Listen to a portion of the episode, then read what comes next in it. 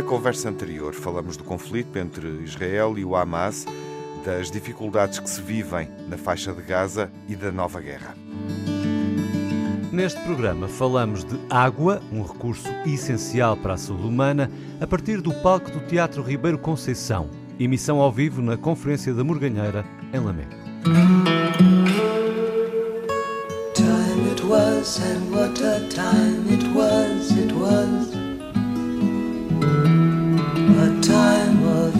innocence, a time of confidences Long ago it must be. I have a photograph. Preserve your memories. They're all that's left you. Olá, sejam bem-vindos a uma emissão do Old Friends ao vivo, que acontece pela segunda vez no Teatro Ribeiro Conceição, em Lamegro. Agradecemos à Câmara Municipal de Lamego, que organiza as conferências da Morganheira, e também à Morganheira, que nos eh, recebe uh, ao Old Friends da Antena 1 nesta edição, já com tradição, das conferências da Morganheira. E estamos uh, de volta, uh, um ano depois, com os velhos amigos, amigos comuns, amigos desta plateia. Peço uma saudação nesta introdução e antes de prosseguirmos para o Manuel Sobrinho Simões e o Júlio Machado Vaz.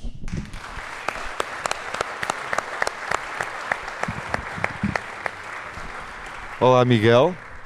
Olá, Soares. Tiago. Olá, Tiago Alves. Viva, vamos É um gosto de estarmos aqui Sim. e vamos começar então falando de um bem essencial que a todos diz respeito nesta nossa casa comum. Tiago. E de resto fizemos eh, uma reflexão nestas conferências da Morganheira que permitiu olhar para as bacias hidrográficas dos rios, os cinco rios eh, que partilhamos, eh, que partilhamos na Península Ibérica, ou seja, entre Portugal e Espanha, os rios ibéricos. Isto acho que derruba desde logo aqui uma série de questões fronteiriças e de barreiras, permite-nos olhar de uma outra forma para o lado do lado do nosso território e perceber de onde é que a água corre e como é que a temos que gerir com os nossos uh, vizinhos. A Bacia do Douro é uma das áreas com maior precipitação anual, estamos nesse território, mas também percebemos, vivendo aqui uh, e acompanhando a atualidade, que é uma região com stress hídrico e é uma região que também tem que partilhar a água com um custo com outras regiões do país, nomeadamente com a área metropolitana do Porto. Isto é, no fundo, uma visão uh, simplista. Estamos numa região agrícola uh, e esta atividade consome mais de 70% da água disponível, aqui e, obviamente, em todos os territórios e ecossistemas uh, do, do, planeta. A agricultura é responsável pelo maior consumo da água existente uh, e disponível, num mundo, alargando um pouco o espectro, e o Miguel também dará nota disso, uh, que arde de diversas formas. Arde na Ucrânia, arde na Palestina e em Israel, arde em muitos lugares, quando arde, a água não chega. A vida a conta-gotas, sim, percebemos que isso está a suceder em vários pontos do globo. Estamos a falar de um recurso que deve ser gerido de forma global, integrada, de modo a permitir o acesso de todos e, sobretudo, o consumo sustentável e duradouro, olhando para outras gerações. Questão bem controversa, é um bem público, é um bem comum destinado ao consumo em geral, à nossa atividade industrial, agrícola, à higiene, mas até que ponto é que essa visão desvaloriza a água que bebemos e que consumimos claramente em excesso? Bom, e dantes, se a água era considerada como uma fonte inesgotável, a verdade é que hoje em dia, mercê de vários fatores, já não é assim. Eh, não só pelo desperdício e pela poluição, pelas alterações climáticas, eh, pela industrialização, enfim, eh, este recurso não é, na verdade, inesgotável e é preciso questionar a gestão que fazemos dele. O consumo de água no mundo obedece também a diferenciações socioeconómicas. Quanto mais acesso há à água, à partida estamos num mundo mais uh, enriquecido e mais uh, qualificado. Mas a verdade é que nos países desenvolvidos se consome muito mais água que nos países subdesenvolvidos e emergentes. Para se ter uma ideia, em alguns países desenvolvidos, e cito aqui um exemplo dos Estados Unidos, consome-se uh, em média por pessoa 575 litros de água por ano, enquanto que na maior parte dos países desenvolvidos, a maior parte dos habitantes convive, com, uh, desculpem, eu disse por ano, era por dia, enquanto que nos países subdesenvolvidos uh, cada, cada habitante convive com apenas 15 litros de água por dia. Há, portanto, aqui uma diferença abissal. E se falarmos também na questão da pressão que existe hoje em dia para o consumo de água, podemos dizer, isto são dados da própria, das próprias Nações Unidas, que 2 mil milhões de pessoas no mundo não têm acesso à água própria para o consumo e depois há regiões do planeta onde o consumo de água mais, uh, uh, é mais uh, premente e o acesso é mais difícil. Por exemplo, falamos aqui, vamos falar seguramente do stress hídrico. Portugal também está uh, nesse contexto, mas uh, as zonas do planeta em que esse stress é mais evidente são a África e o Médio Oriente. E no Médio Oriente, até por força da atualidade, como o Tiago já há pouco dizia, temos ainda um outro contexto conflituoso que dificulta, pelo menos ali em algumas zonas uh, de, de, da Palestina, em especial na faixa de Gaza, que, enfim, o conflito leva a que também haja um racionamento dessa água, até mesmo um, uma inacessibilidade à água para, para quem lá vive. E são 2 milhões de habitantes que vivem num pequeno retângulo com área geográfica equivalente ao Conselho Alentejano de Alter do Chão, só que Alter do Chão tem apenas 3 mil habitantes e, e é, são 2 milhões. E é sem dúvida, olhando para esses 2 milhões palestinianos que estão nessa situação, relevante referir, enfim, como nota na nossa introdução, uh, referi-los, uh, lembrá-los, uh, em função do que estamos a viver desde há mais de uma semana, do que eles estão a viver e obviamente que o corte de eletricidade uh, impede que neste momento as bombas da distribuição de água na, no território da faixa de Gaza funcionem. E portanto é fácil de imaginar uh, que a água não está a chegar a muita gente. O Miguel, no, no fundo, refletiu nesta introdução algumas das discrepâncias sobre a água que temos, como a consumimos em diferentes pontos uh, do globo. Podemos dizer, Manuel, Júlio, que estamos num lugar, apesar do stress hídrico, não é no Douro, é em Portugal, agora refletindo, ou até na Península Ibérica e na Europa, alargando ainda um pouco mais, num lugar privilegiado, face, uh, obviamente, aos habitantes de outros locais do planeta. Uh, temos uma responsabilidade de gerir bem a água, provavelmente consumimos de mal, demais ou uh, não gerimos bem a água que temos, é correto? abrir a reflexão por aqui? Júlio? Sim, boa. Boa tarde a todos. Uh, vou tentar uh, deixar duas notas. Primeiro, em relação ao que o Miguel disse. Uh, aliás, ouvimos uma exposição em que eu retive, entre outras coisas, uma, uma expressão que é absolutamente paradigmática, que é esqueçam fronteiras. Estas coisas têm que ser geridas de outra maneira. E se é verdade que para nós é clássico este esqueçam fronteiras empurrar-nos, empurcou-se para as nossas questões com, com Espanha, o, o, Miguel, o Tiago também, mas o Miguel depois uh, deu mais ênfase, uh, falou de um modo mais global. E sendo eu professor de antropologia médica, isto diz-me muito. Vou-lhes deixar eh, duas ou três pinceladas que, se quiserem, depois poderemos aprofundar. Nós temos neste momento 771 milhões de pessoas, uma em cada dez, que não têm acesso à água segura. E 1,7 bilhões de pessoas, uma em cada quatro, que não têm acesso a um quarto de banho. E depois, como podem compreender, isto uh, merece ser aprofundado. E depois temos um efeito de género. É que as mulheres são muito mais afetadas pelas questões que dizem respeito à questão da água e das canalizações e tudo o que tem a ver com a segurança, com a, com a qualidade, etc. Porque, na esmagadora maioria dos casos, São as mulheres que são responsáveis por ir buscar a água. E se quiserem, dar-lhes aí números. Mas isto significa que esse tempo é tempo perdido, não só nas suas tarefas domésticas, que classicamente as sobrecarregaram, mas também nas questões que têm a ver com eh, poderem ir às suas aulas, em todo o seu trajeto escolar, e poderem estar no seu trabalho. São pontos que, como é evidente, eu sou suspeito, acho que vale a pena uh, aprofundar. Em relação, digamos assim, à, à nossa realidade portuguesa, uh, eu, eu, estive a ler alguns artigos e, e, e vi uma, umas declarações, de, aliás, de um amigo do, do conferencista, de, do professor Joaquim Poças Martins, que às tantas diz assim: peço desculpa, diz, por causa da, da, da Comissão para a Seca, que aparentemente se reuniu 13 vezes em seis anos. Vou citar. Comissões destas são criadas para resolver emergências. Quando as emergências passam a ser um novo normal, temos de fazer outra coisa. Deve haver uma adaptação. Não podemos tratar emergências anuais como se fossem emergências que acontecem a cada década. A única certeza que temos é a de que vamos ter secas mais frequentes. Como tal, temos de ter planos de contingência para abastecimento público, temos de adotar medidas estruturantes, como a mudança de legislação e do preço da água. Defende Joaquim Poças Martins, professor da Faculdade de Engenharia da Universidade do Porto e especialista em gestão hídrica.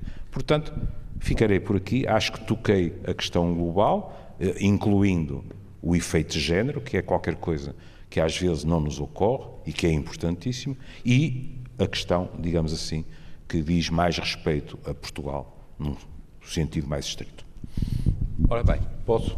Sim, claro. Eu ia, pôr, eu, eu, eu ia pôr aqui uma coisa que, apesar de tudo, está subjacente a tudo o que disseram, que é o problema da qualidade da água. Portanto, eu, eu sou médico e tenho, dependo, dependo, dependo imenso, todos nós dependemos já agora, nós somos praticamente água só, temos 60 a 75% de nós somos água. E a água, a qualidade da água é crucial. E em Portugal, como em toda a Europa, e seguramente, e de resto o Miguel falou nisso, a propósito da África, onde isso é óbvio, há um problema da água ser ou não com qualidade. E não é por acaso que o Rodrigo, você começou pela Mesopotâmia. E a Mesopotâmia é muito engraçado. Agora, desculpem lá, nós, nós nos, nos Old Friends, a gente adora palavras. E a gente gosta muito. A Mesopotâmia tem graça, porque é entre o Tigre e o Eufrates, e portanto está no meio, está no meio a Potâmia. É o hipótamo, hipopótamo. Hipopótamo é o cavalo d'água doce. E a Mesopotâmia é o sítio onde havia água potável entre o, o, o Tigre e o Eufrates. E nós, o nosso problema hoje, é verdade que vocês têm problemas muitíssimo graves de stress hídrico e falta de tudo, etc. Mas temos outro problema. Nós começamos a ter, de resto, no Douro, isso é óbvio, nós temos problemas de a água ser ou não potável. E é de onde veio potâmia e o hipopótamo. E, portanto, eu, para além do que vocês disseram, eu gostava de meter aqui um problema da saúde. Nós estamos também com um problema muito grave, que é nosso, nós seres humanos, e depois nós, animais não humanos e plantas. E tem muita graça isso, porque agora não vamos chegar ao Papa, mas é, é cuidar, a casa, cuidar a casa comum. E a água, se calhar, é um dos maiores riscos a ter uma casa comum. Quando se fala toda a gente nos problemas climáticos e uma catástrofe, eu pessoalmente estou mais à rasca com a água. Falamos, falamos de forma recorrente da qualidade do ar nas cidades, pior cada vez mais no litoral, onde, onde vive uma grande parte da população portuguesa, enfim, onde nós residimos regularmente e continuamente. Eh, e não temos nenhuma. Falamos da exposição solar, uma, Também. uma questão que lhe interessa. Começamos a falar, não é? Uh, nomeadamente no verão. Falamos do risco de incêndio, portanto já temos alertas. Dentro desta nossa literacia para, para as alterações climáticas e, e as mudanças do, do, dos ecossistemas, nunca falamos da água. É curioso, é bem observado. Já agora, uh, só para situar quem nos ouve uh, em casa, antes uh, da gravação deste programa tivemos aqui em palco em Lamego um, uma conferência do professor da Faculdade de Engenharia da Universidade do Porto, Rodrigo Maia, que falou-nos sobre água, cooperação e desenvolvimento, era isso que o Manuel e o Júlio Machado Vaz há pouco aludiam. Um, e ele levantou aqui algumas questões, nomeadamente a questão de que apenas 40% da água eh, que vem através do escoamento é uh, aproveitável. E, e, e, nos últimos anos, uh, em função do aumento das temperaturas e das alterações climáticas, essa porção de água tem vindo a reduzir-se. Um, isto é algo que uh, é preocupante, Manuel. É, é, e é, e, e nós sabemos indiretamente, nós estamos a ter muitas chatices de saúde que têm a ver, como disse o Tiago, e é verdade, em relação à poluição. E nós vive, vivemos muito nesta ideia do tabaco, o tabaco o tabaco. Mas nós estamos com um problema de poluição de partículas inertes que dão a dar muitas chatices e começamos a ter muitas chatices porque o tratamento das águas aumentam o problema de nós termos muitas chatices. E essas chatices têm a ver, por exemplo, com os plásticos e, por exemplo, com, os, com as hormonas. E nós sabemos que isso, de resto, em Crestuma é onde isso é mais óbvio. Na barragem de Crestuma, nós temos uma concentração, por exemplo, de hormonas que vêm por águas que são drenadas para lá, e nós sabemos que tem alterações. Eu, resto, acho que uma vez discutimos isso uma vez aqui já, é que os peixes na, em Crestuma mu, mudam de, de, de sexo. Felizmente nós podemos continuar a tomar banho em costuma porque para nós é mais difícil, mas para os peixes é mais fácil e, e acontece. E portanto nós temos uma modificação horrorosa de modificação. Isto tem a ver com a con contaminação da água. Atenção, eu, eu, nós estamos agora, eu desculpa, não vamos, porque eu, eu, eu só tenho sempre, puxo sempre muito para a saúde. E há aqui outros problemas que são se calhar mais importantes na agricultura e na pecuária. Uhum. Mas o ser humano está a sofrer e muito. Não sei se o Júlio está de acordo. Sim, porque o, o, o que comemos, eh, obviamente, também reflete a qualidade da água que está, uh, que está nos rios e que está nos, nos, sistemas hídricos e de rega, como é óbvio, não é? Sim. Júlio, Posso? podes. Mas, mas eu acho que, que isso faz sentido. Quer dizer, que, que nós os dois nos centremos, não exclusivamente, mas sobretudo na área da saúde. Senão, quer dizer, seria de uma presunção terrível estar a tentar acrescentar, fosse o que fosse, por exemplo, à exposição que eu ouvi. Eh, acabámos de ter uma revelação para todos os efeitos. Tivemos uma revelação que o Jorge fez, não é? E agora acabamos de saber que o professor Sobrinho Simões não tenciona, mesmo assim, por precaução, aproximar-se de Crestuma, que não sabe que efeitos. Just in pode, case. Pode ter. Just in case. É? Mas uh, eu acabei, e peço desculpa, acabei por não responder à, à pergunta do Tiago. Ao nível de questões de saúde, indiscutivelmente, nós somos privilegiados. Reparem nisto. De dois em dois minutos, uma criança no mundo morre por causa de uma doença relacionada com a água. Há 3 milhões de casos de cólera e estimam-se 95 mil mortes por cólera. 11 milhões de casos de febre tifoide e estima-se 129 mil mortes por febre tifoide.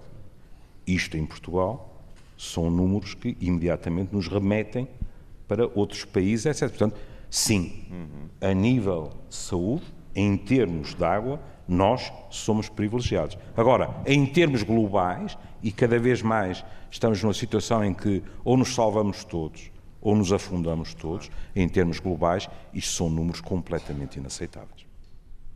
Mas somos privilegiados ou não, Manuel? Podemos somos. partilhar essa reflexão? Não. Alargar a reflexão, também considerando, enfim, aquilo que o Manuel uh, viveu viajando e percorrendo outros pontos do, do globo, porque este não é este, este, rio não corre com menos água apenas eh, este ano, nos últimos anos ou na última década.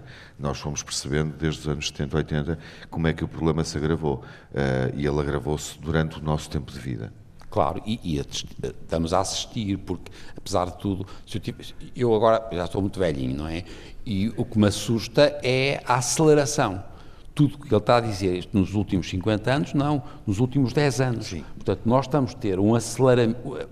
O, tempo, para mim, é verdade que, como, eh, isto não é a mesma coisa se a pessoa for nova, mas se a pessoa for velha, fica mais assustada com a aceleração. Uhum. E tudo isto que o Tiago está a dizer é verdade. Atenção, que eu não sei o que se passa na Ásia, mas a gente sabe o que se passa na África, que foi os exemplos que ele estava a usar. Especial África subsaariana. Exatamente.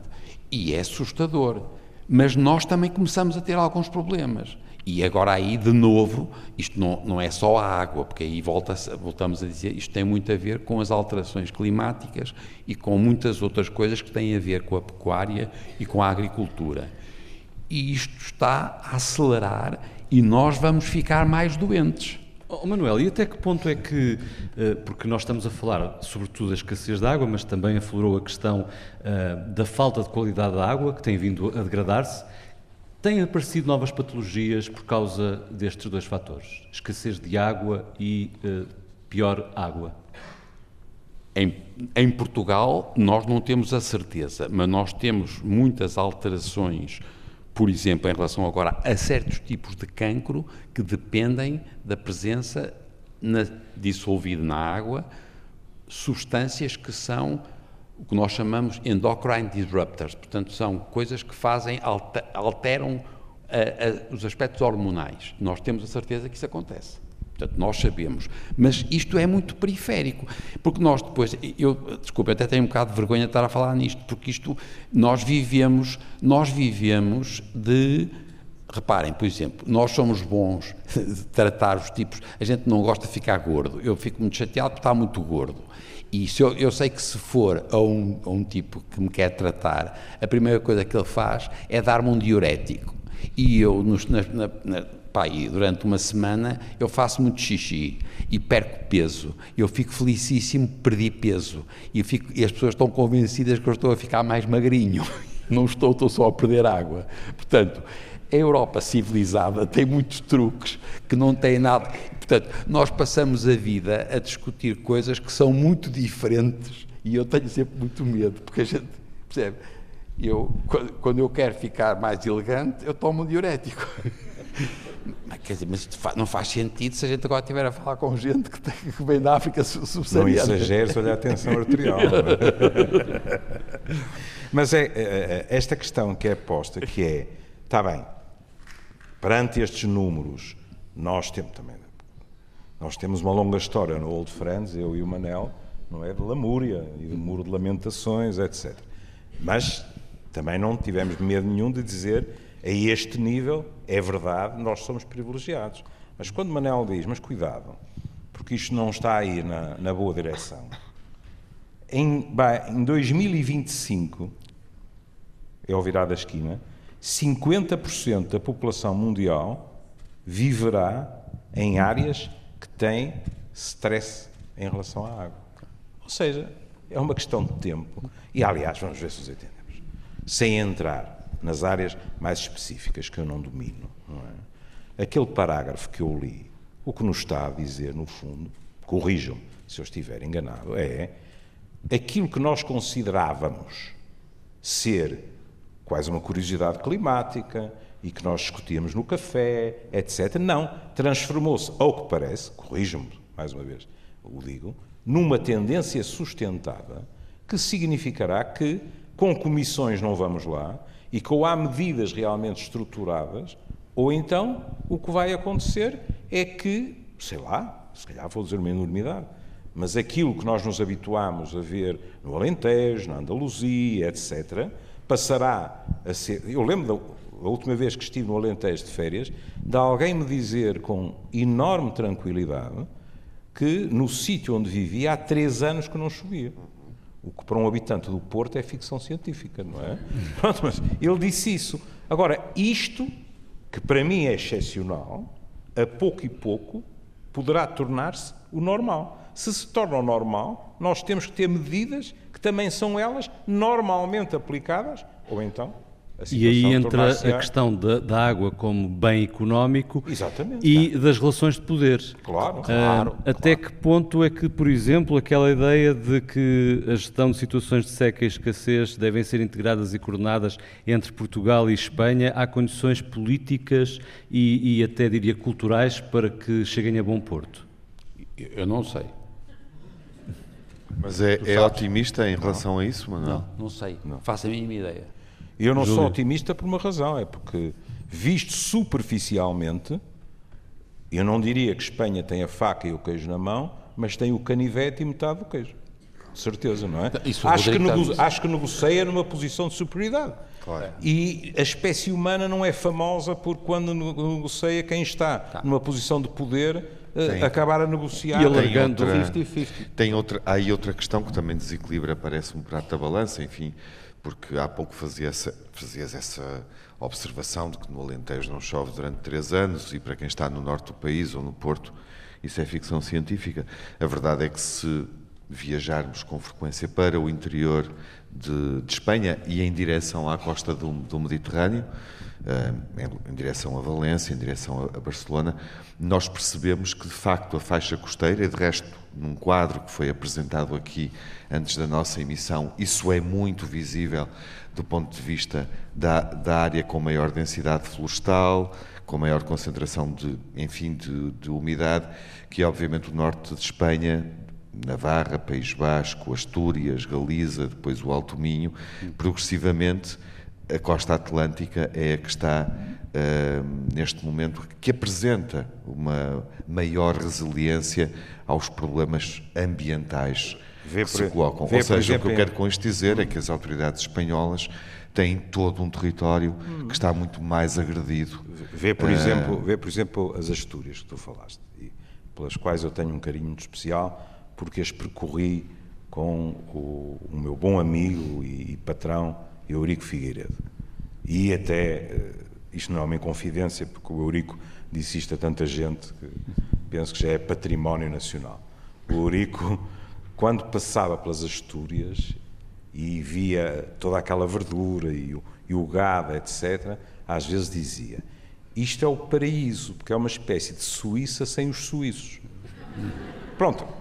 Agora comparemos isto eh, eu penso que era qualquer coisa parecida com o que eu vou dizer, mas havia um velho ditado sobre Madrid que dizia qualquer coisa do género três meses de inverno e nove meses de inferno ou qualquer coisa, não é? Eu estive em Madrid recentemente é? e o que me impressionou mais não foi a temperatura em Madrid, porque naquelas roelas estava-se muito bem, mas para aí que é 15 ou 20 minutos antes de aterrar em Madrid, e eu ia à janela, eu olhava para baixo e dizia como é que não há de haver em muitas autonomias uma sensação que Madrid, através dos seus tentáculos, vai buscar às autonomias o que não tem, porque isto é uma secura absoluta. Claro, uma é? secura absoluta, boa expressão. O, o, o, que é bom neste programa, deixem-me partilhá-lo olhos nos olhos com uma grande plateia, porque normalmente estamos os quatro no estúdio com o apoio do Rui Coelho ou do Edgar Barbosa, por exemplo, que estão a fazer o, o som uh, desta, a captação áudio desta, desta emissão aqui no teatro. O que é bom dizer-vos olhos nos olhos é que dá prazer fazer este programa e não ser cancelado uh, porque alguém faz um comentário como este sobre os suíços.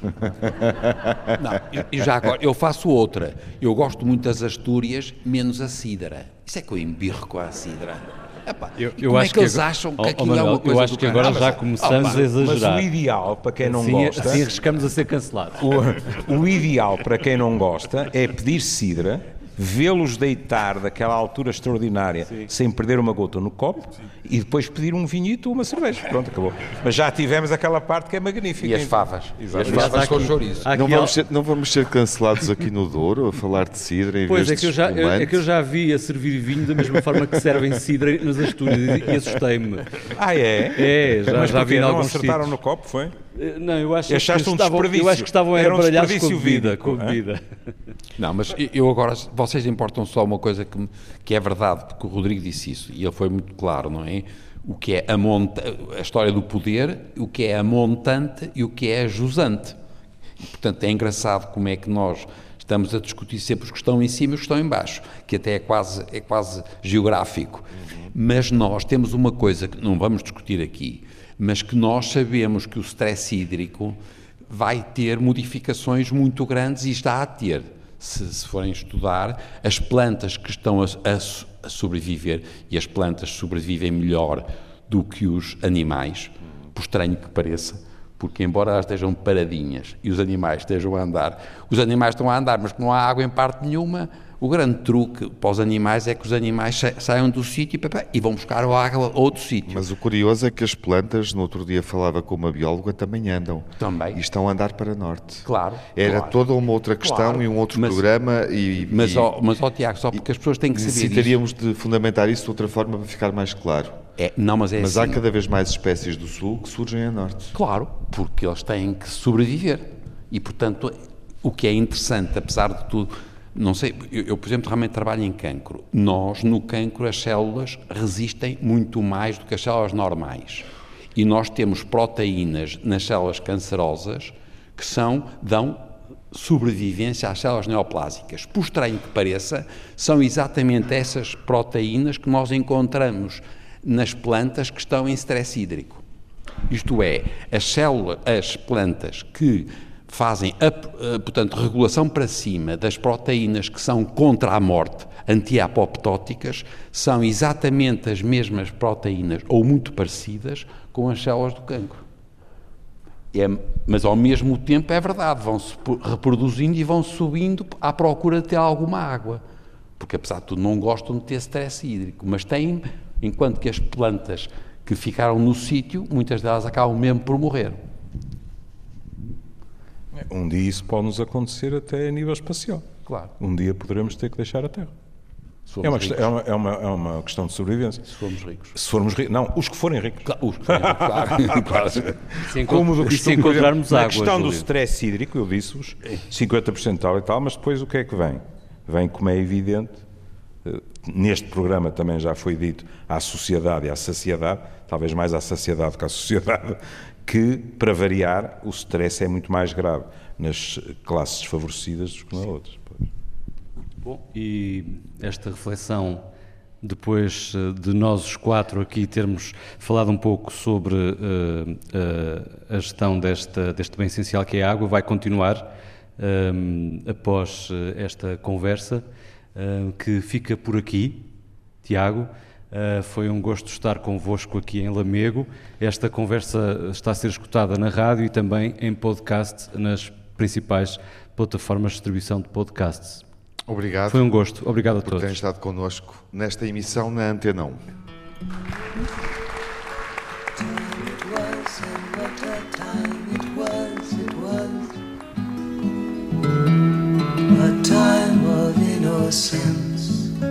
A time of Long ago it must be, I have a photograph.